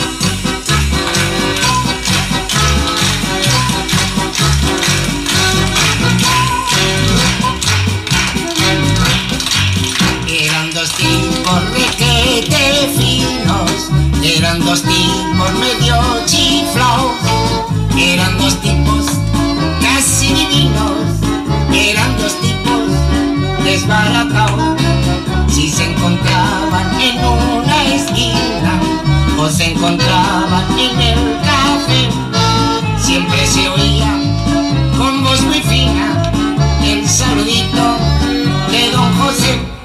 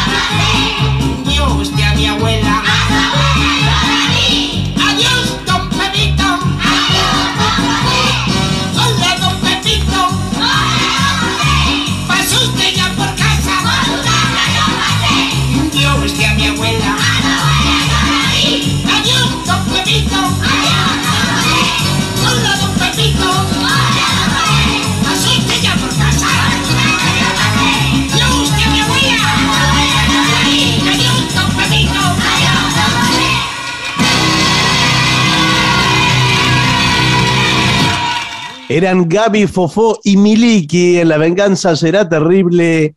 Hola, don Pepito. ADUNLAM, la Asociación de los Docentes de la Universidad Nacional de La Matanza. Una organización creada con un solo y claro compromiso, defender la Universidad Nacional, pública, gratuita y de calidad. 750. AM750. Objetivos, pero no imparciales. Tenemos jardines en marcha. Tenemos mejores aulas. Tenemos refacciones y nuevas instalaciones de luz, gas y agua. Tenemos escuelas nuevas. Tenemos 3.200 escuelas a la obra. Gobierno de la provincia de Buenos Aires. 750.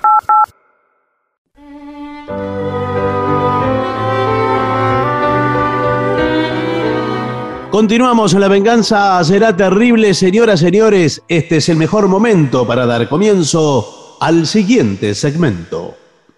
Productos que consumes diariamente y que destruyen el planeta. ¡Hola, don Pepito! Hola, don José. El planeta está en peligro como consecuencia de la contaminación. Sí, Contaminamos ríos y lagos con vertidos tóxicos o a través de los desagües de las ciudades. Contaminamos los mares con petróleo y los bosques con pesticidas y fertilizantes.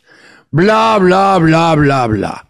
Tenemos los 10 productos que más daño hacen al medio ambiente. Atención, ¿eh? Hay 10. Hay 10. ¿Quiere que empecemos de abajo hacia arriba? Claro, Sí, mejor. del- Por claro, el número del 10. menor al, al mayor. Muy bien. El número 10 es el chicle. Ah, sí. Eh, bueno, el chicle es muy, muy contaminador y muy peligroso. Si te, si te lo tragás, te morís. No, no, Bueno, no creo. ¿y entonces qué ¿Cómo que hace? no? Porque Toda, toda la vida me han engañado. No, ¿Qué no, Mi abuela siempre me decía que si me, me comía un chicle me moría. Señor, ¿sabe lo que me he tragado yo? Y acá estoy. Sí, eso decían. Eh, bueno, Bueno. señor. Uno de los ingredientes del chicle es base de goma. claro, sí, señor, Una mezcla de elastómetros, plastificantes, materiales de carga y resina, como las de caucho, de neumáticos y plásticos. Sí, señor. Agarran toda esa podredumbre y hacen los chicles. Chicos, llegaron los chicles venenol. Bien, El chicle Algunos igual siempre chicles- tuvo mala prensa. sí. Algunos chicles incluyen mezcla de acetato de polivinilo, comúnmente conocido como cola blanca. Ah, Ah, mire usted. sí, sí. Ahí viene polivinilo, míralo. Porteñito, cola blanca, vamos fuerza que viene barranca. Cola blanca, porteñito, vamos fuerza que falta un poquito. Bueno, bueno, ya salimos, ahora sigan parejo otra vez. Bueno, muy lindo ese tango. Qué lindo, por Sí, sí. con la blanca. Cola blanca.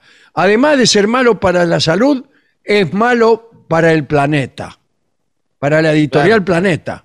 No, no, No, para el planeta Tierra. Para pla- señor. Porque eso no se, no es biodegradable, eso no se disuelve nunca, queda ahí. Todos los chicles queda ahí, que uno. queda ahí. Imagínese, hecho con goma de auto. Claro. Sí. Pero ahora me doy- discúlpeme, yo me doy ahora me, cuenta. me deja preocupado porque todos los chicles que hemos pegado debajo del pupitre. durante- Están ahí todavía. Están- ahí muertos de risa, señor. Pero no solo muerto de risa, después vinieron generaciones de otros alumnos que Sí. también pegaron chicles ahí. Sí, o encontraron chicles y continuaron con su ingesta. No, qué horror. Bueno, el noveno. Sí. El atún. El Ah. atún. El Pero- atún. No, discúlpeme, el atún en el mar hecho pez no puede ser malo para el planeta. No, pero lo que sí Sin puede ser, por embargo, claro, ¿qué va a decir este señor? Ahora va a ver. Dígalo. que son los desechos del atún. No, Bueno, no. No creí que iba a decir algo verdadero. ¿Cómo van a ser los desechos?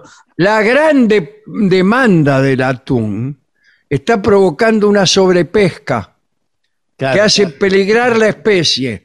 Es decir, lo peligroso del atún es que se está extinguiendo. Es que Bueno, falta. eso, eso es tramposo. ¿eh? Eso, eso, eso no está en la lista, no puede estar Eso en esa no, no lista. vale, no vale. No contamina eso. No, no. Para poder seguir cuidando a la especie, puedes comprar atún pescado con caña, que no Sí. acaba con la vida de peces pequeños. Claro, porque un barco puede pescar miles de atunes, pero, pero un tipo que está con una caña puede pescar de a uno nada más. No, y además, si pesca uno muy chiquito, Lo vuelve a tirar. lo vuelve y te a tirar al agua, cosa que los pesqueros japoneses no hacen. Muy bien. Porque ¿sabe cuánto cuesta discriminar entre peces chicos y peces grandes? ¿Cuánto? No, no sé, pero debe costar muchísimo. Bueno, el producto anterior, atención, son las velas. Las velas. Las velas, sí, tanta procesión, No puede tanta ser, procesión. señor, no puede ser. Hay que cuidar la, la vela porque es lunga la procesión. No. El componente de las velas más común es el petróleo. Las velas de cera de parafina, al Sí. quemarlas, desprenden acetona, benceno, plomo, mercurio. Todo malo para la salud y para el planeta. Pero Antes de crear un ambiente acogedor con velas, no se le miran los dientes. No, no, señor, no, No, dice eso el pero- informe no. seguramente. Y además, lo que le digo es, ¿cómo me explica usted que yo le pido al santo patrono del medio ambiente y le prendo una vela todas las noches por la salud del planeta? Bueno, y ¿Y qué, mire cómo Eh, esa, esa vela justamente es la, que, la gota que está rebalsando el vaso, señor. Sí. ¿Y cómo puede ser entonces? Si Vivimos, eh, vivimos engañados. Sí. Lo Ni que siquiera tiene que- las velas con las que vamos a rogar Claro. son eh, saludables. Hay bueno, que a ver, el, el por- anterior. Nos ¿Qué vamos dice? acercando. Aceite de palma, no sé qué es. Y a- aceite de, de palmera, de algo de la palmera. Dice, muchos productos veganos contienen aceite de palma y su producción está destruyendo ecosistemas. Oh. Sí, Las eso- plantaciones de palmera están sustituyendo grandes selvas en Indonesia. Donde ande eh, antes había grandes selvas, ahora hay palmeras.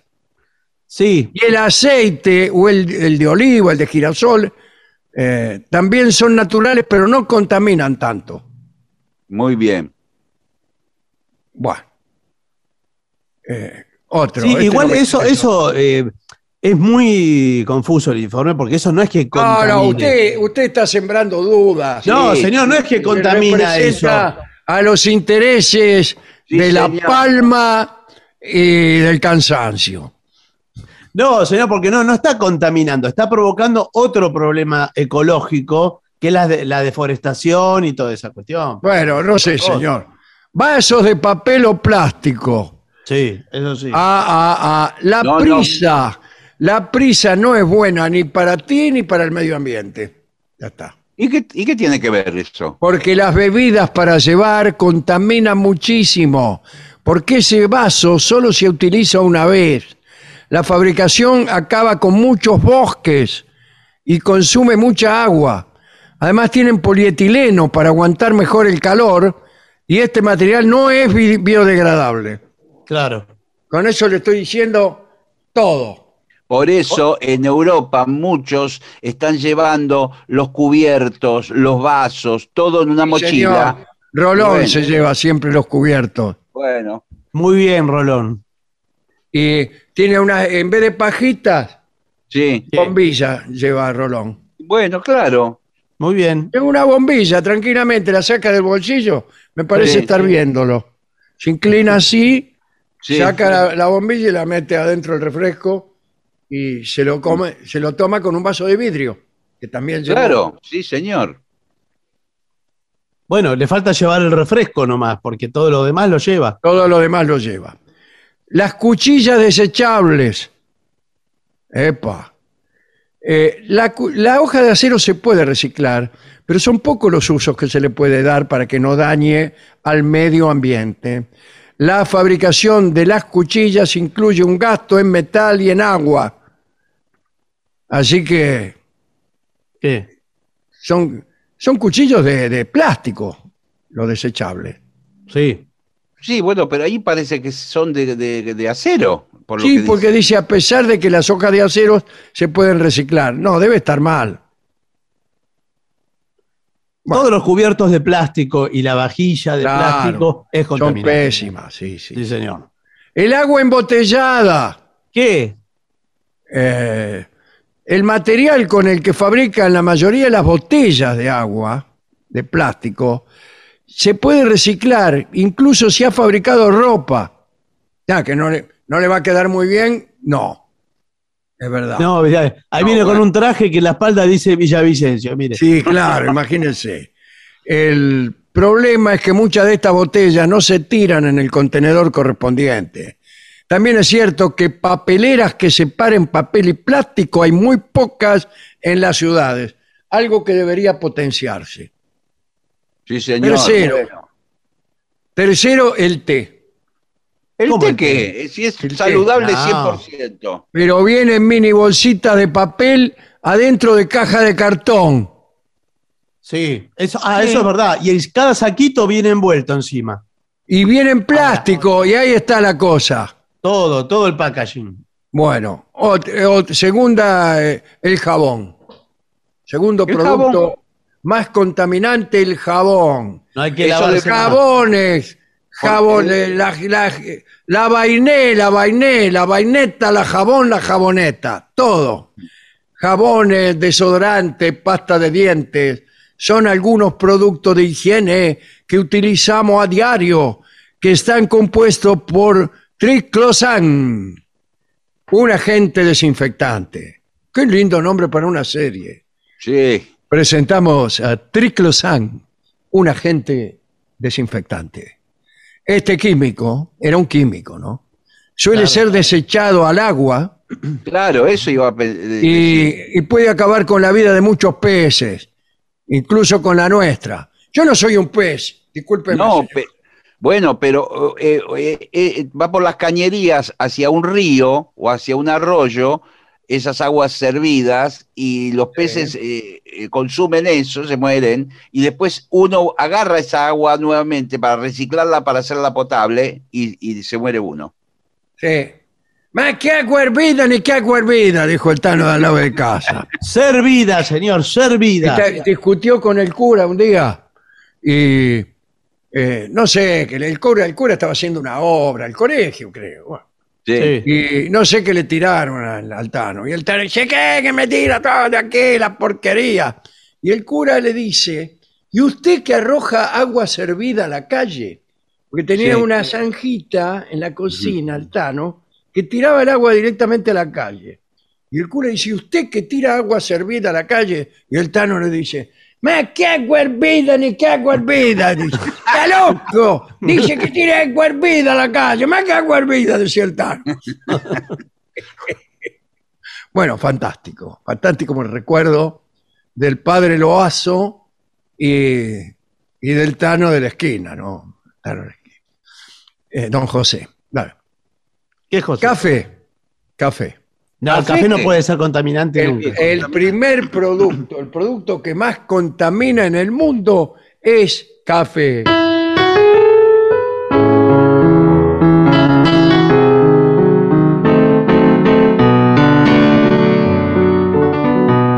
Sí, no es el último este. Sí, Ahora, sí. Escúcheme, pero si el café es algo completamente natural, sacado de una planta, Acá es donde vamos a explicarlo.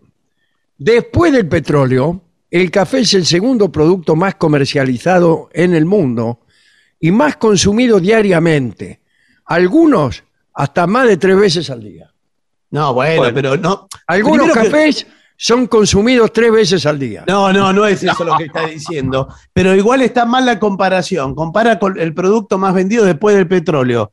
En volúmenes es imposible que sea, no puede competir nunca. no puede competir nunca. Piensen los miles de autos, millones de miles de autos que están Es y no andan con café, no me voy a decir que andan No. con café. Los ¿Cuánta autos. Además, en está- volumen, de cómo es que es más vendido. No, no puede ser más vendido. El barril de petróleo, ¿cuánto Y tiene? Sin embargo, ¿cómo? Y la nasta no causa ningún daño. Acá no está en esta lista. Esto es un desastre. Esto es un informe Sí, de sí, Petrol señor. Gente interesada, eh, Sí. etcétera. Bueno, acá dice, el café en sí no contamina. Listo, ya está. Bueno, bueno. Bueno, no, no, Listo, pero- no, no continúo. Si me No, decís bueno, que no, no, pero- contamina, no contamina, te creo. no, bueno, pero O sea lea que el el informe. primero de la lista es uno que no contamina. Lea el informe que debe tener a- alguna. Bueno, alguna acá dice, coda. lo que contamina es su proceso de elaboración, Mm. ya que se generan grandes cantidades de residuos, Residuos. ah, que son difíciles de reciclar, como es el caso de las cápsulas, de las nuevas cafeteras que tan Sí. de moda se han puesto. Pero tú- Sí, bueno. ¿Ma ¿Qué nueva cafetera ni qué nueva cafetera? No, pero. Sí, la que lleva agua hervida. Pero ¿Qué cafetera ni que la cafetera de mi avicina? pero Ahora me va a decir que, que- que los filtros de la cafetera contaminan el mundo. Las cápsulas. Las cápsulas. Eh, lo de- que sea, señor. De esa, de esa, de una marca que no podemos nombrar, es la que sí, pero, contamina pero todo. escúcheme. La pero- cafetiera de mi avicina, per la mattina, fa blu blu blu. Sí, esta es otra, ¿eh? Bueno, Pero sí, eh, pero no es el café, son esas cápsulas de plástico, que es verdad que por un cafecito que se toma, Bueno, pero usted tiene que usar una cápsula. ¿Le puedo decir algo? Eh, primero, esas cafeteras son bastante nuevas, no hay tantas en el mundo, no hay tantos usuarios. no hay tanta, yo mismo no tengo una. bueno, Pero usted no es parámetro, Bueno, porque usted... eh, claro, la verdad es que tiene razón. pero, por ejemplo, podría haber mencionado el informe las pilas. Sí. ¿Las qué? Las pilas, las pilas. Eh, las pilas, la cantidad de pilas, pilas de pilas. Sí. Pero las pilas, todos, eh, todos los gases de combustiones derivados del petróleo... Los todos gases, sí los señor, dígalo Sí. con toda la letra. Sí. No le tenemos miedo. Bueno, por eso, los gases... Los gases. Sí, Ahí está. señor. Todos los derivados del petróleo y del petróleo mismo. ¿Cómo va a poner ahí al café? Por favor. Bueno, vergüenza. mozo, traiga un café acá para todos.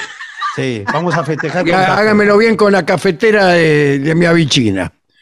Bueno, bueno, extraordinario informe, ¿eh? para indignarse. Sí, señor. Y después de la pausa va a venir Sí. el trío sin nombre. Nada menos. Nada menos. 750. Lo mejor de la 750 ahora también en Spotify. La 750 en versión podcast. Para que la escuches cuando quieras. Lo mejor de la 750 en Spotify. Dale play. Millones de ladrillos se transforman en viviendas. Toneladas de hormigón se transforman en mejores rutas. Miles de cañerías se transforman en agua potable.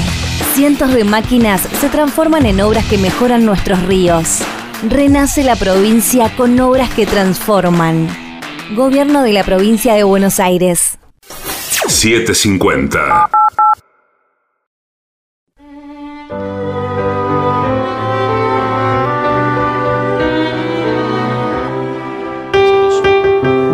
Y ya llega al auditorio Caras y Caretas de la ciudad de Buenos Aires. Nuestro querido y nunca bien ponderado maestro, maestro, el sordo, el sordo, Arnaldo, Arnaldo. Y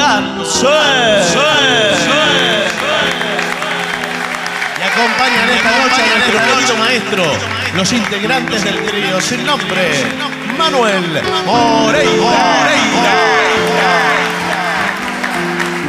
El, el señor Maretema de Caco Dolina y su voz,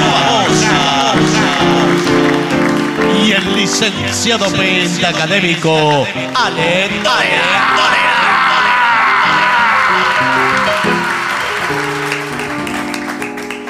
Bueno, maestro, hay un montón de pedidos, estamos pasando Love Me limpio. Do piden. No, No, ayer es verdad. pedían- ayer pedían Love Me Do, pero hoy piden Drive My Car. Muy bien. Excelente. Esto va con pandereta, me parece. Claro que sí. O con maracas. No. No, no, no, no. Con las Pandereta. dos. Con las dos. Vamos. Ask the girl what she wanted to be. She said, baby, can't you see? I wanna be famous, the star of your scream. But you can do something in between. Baby, you can drive my car. Yes, I'm gonna be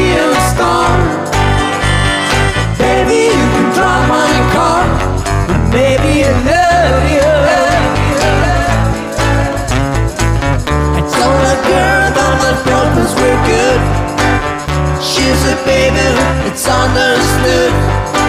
Working for peanuts, it's all very fine, but I can show you a better time.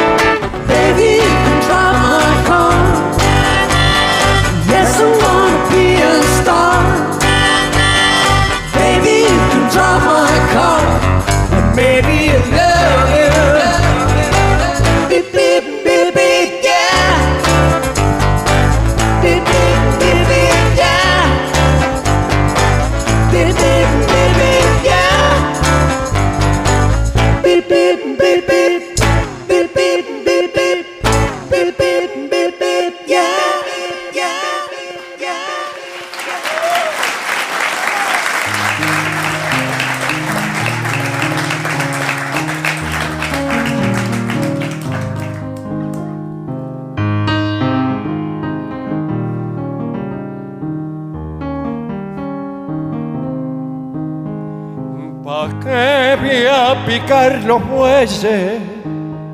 ¿Pa' qué? ¿Pa' qué? Si a mí no me espera nadie, ¿pa' qué? ¿Pa' qué?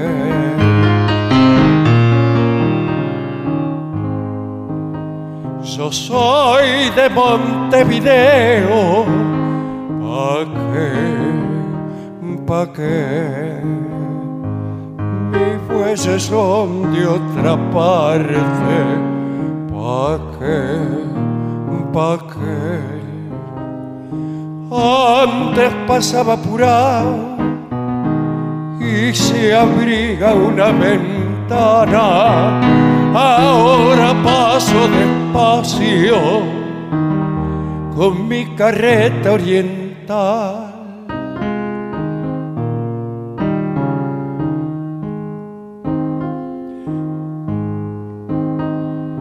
¿Pa' qué voy a picar los bueyes si a mí no me espera nadie? ¿Pa' qué? ¿Pa' qué? Qué lindo, maestro.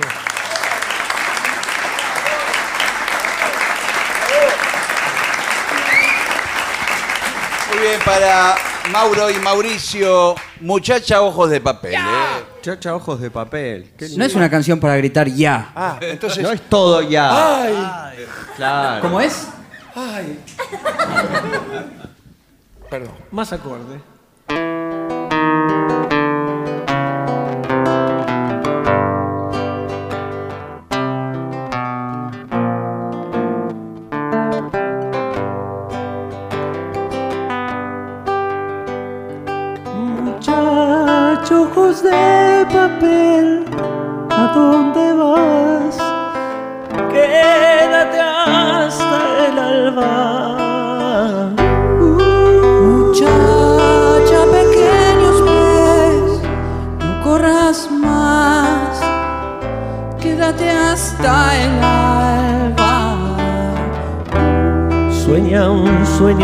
Despacito entre mis manos hasta que por la ventana suba el sol.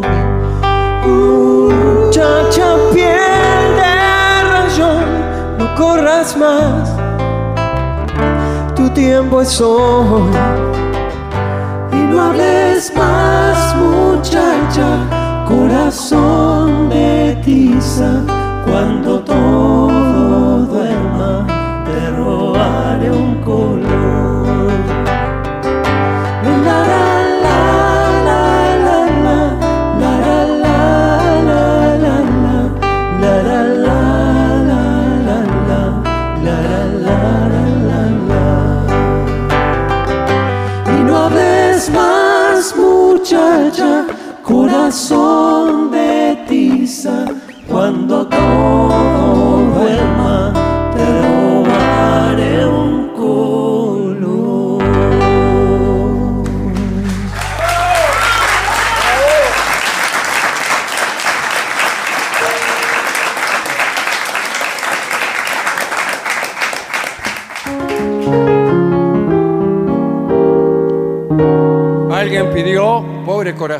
No tengo más que un cachito.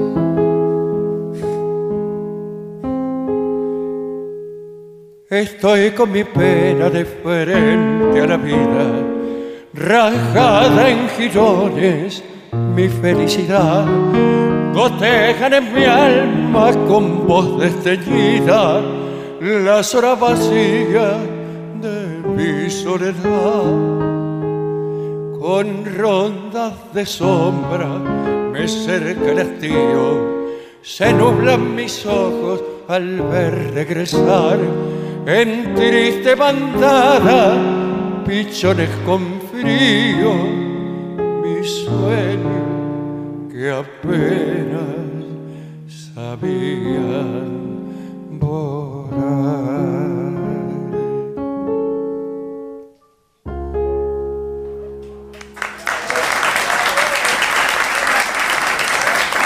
Lindo. Haga otro. Quiero también. ¿Otro? Sí. Si acaso ya es tarde, cuando hayas venido, aquí donde un sueño cansado cayó, la brisa y el aire, la rosa y el río, dirán a tu oído, aquí te espero.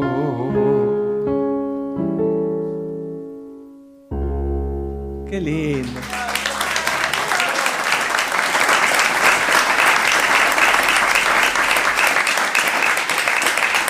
Muy bien. Alicia pide Friends will be friends. Uh, en esa hay que gritar un poco.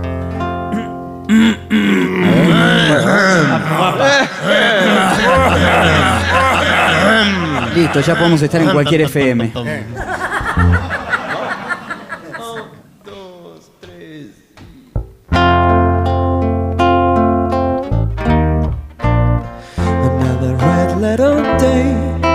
The bars drop on the children I created. The other half run away.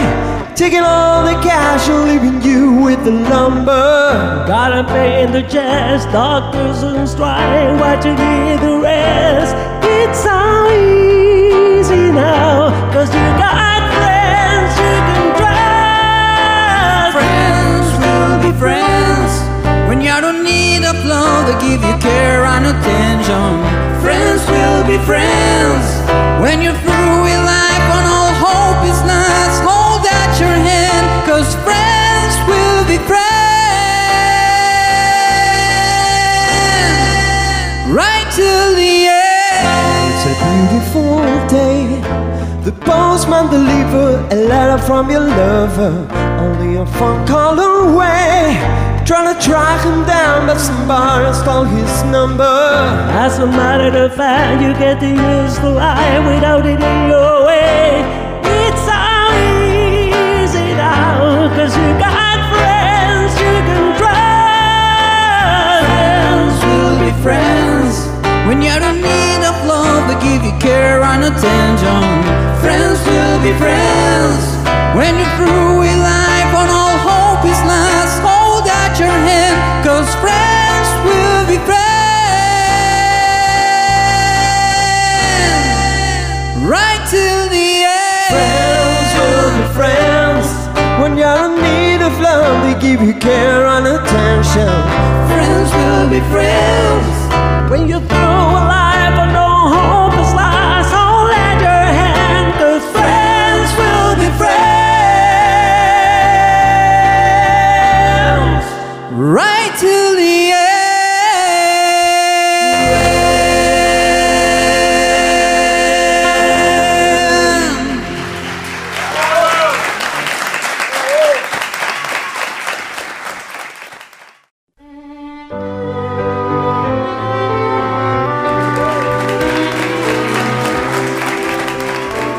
mire, eh, es el momento de presentar a este hermoso auditorio que ha venido hoy, un público increíble.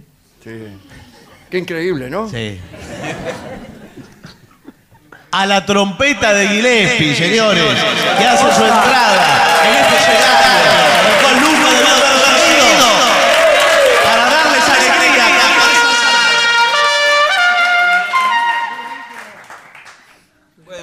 pensé que iba a ser algo más extenso, semejante presentación. No, porque quería hacer esta- eh, eh, contar que hubo varios pedidos a lo largo de todos estos años de repertorio de Miles Davis que nunca quisimos hacer. Hasta el día de hoy que vamos a hacer un tema. De la época de Stronati, por ejemplo. Sí. Hay pedidos todavía que estamos tratando de. Bueno, vamos a hacer ¿nos un animamos? Blues, un blues de Miles Davis. Claro. A ver si sale. ¿Cuál vamos a hacer? Ah, veo que está muy preparado. Freddy Freeloader. Ah, ok, Fred Freeloader. Ok. Si bemol mayor. Ok. Vamos. Un, dos, tres y.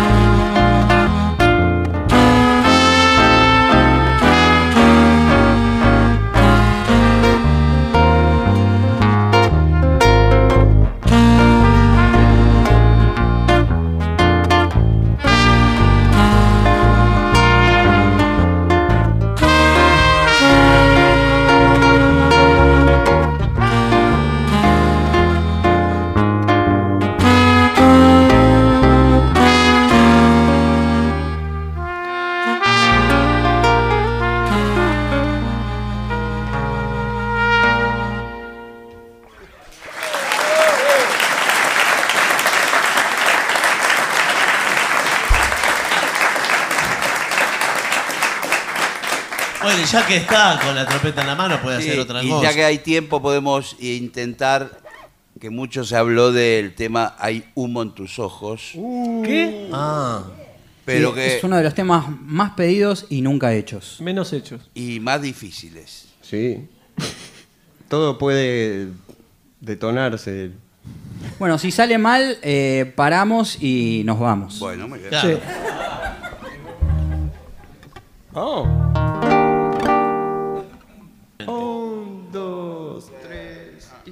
Y.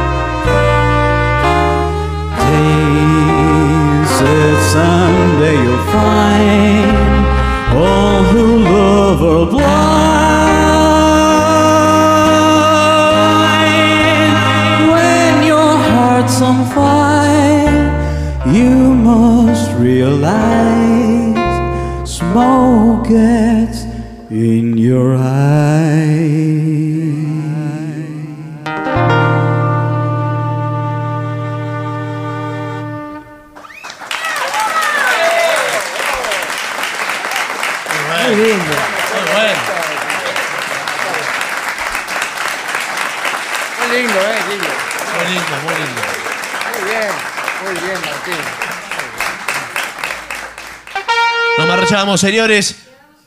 ¿Quiere hacer una canción más todavía? No. Para no, mí la gallina, no. la, la gallina turuleca. Bueno, la ahí está. gallina Nos vamos con la gallina turuleca. Agarre, dele esto a Moreira. Sí. Rápida, que hace un montón que no la hacemos. Bueno, a ver qué pasa. ¿Cuál es la gallina turuleca? Una de las dos. Bueno, vamos.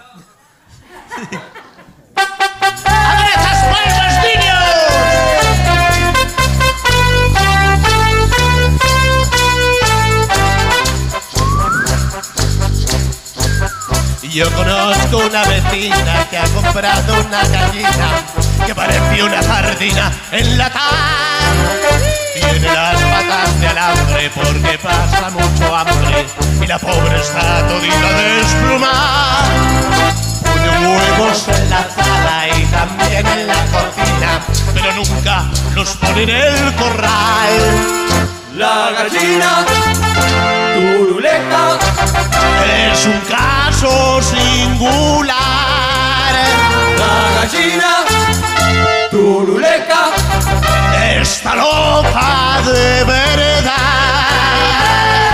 La gallina turuleca ha puesto un huevo, ha puesto dos, ha puesto tres. ¡Vamos las palmas, La gallina turuleca ha puesto cuatro, ha puesto cinco, ha puesto seis.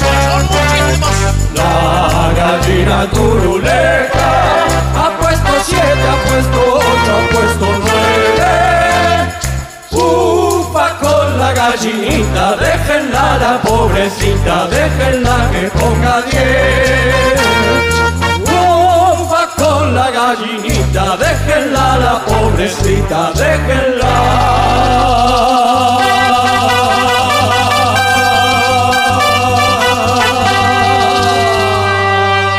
Pero ¿cuántos huevos puso esa gallina? Que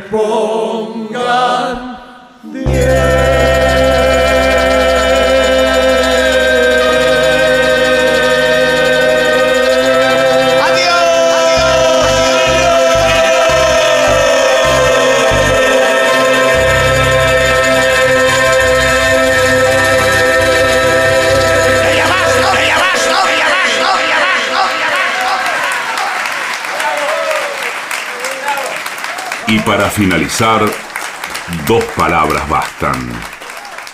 Gracias.